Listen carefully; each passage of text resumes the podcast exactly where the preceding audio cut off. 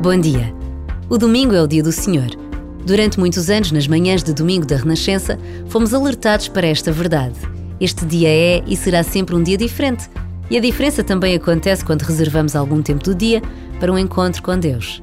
Ir à missa, à catequese, visitar alguém, receber a família em casa, fazer um telefonema a quem está só. São tantas as possibilidades de tornar este dia num dia diferente, nas semanas apressadas em que tantos vivemos.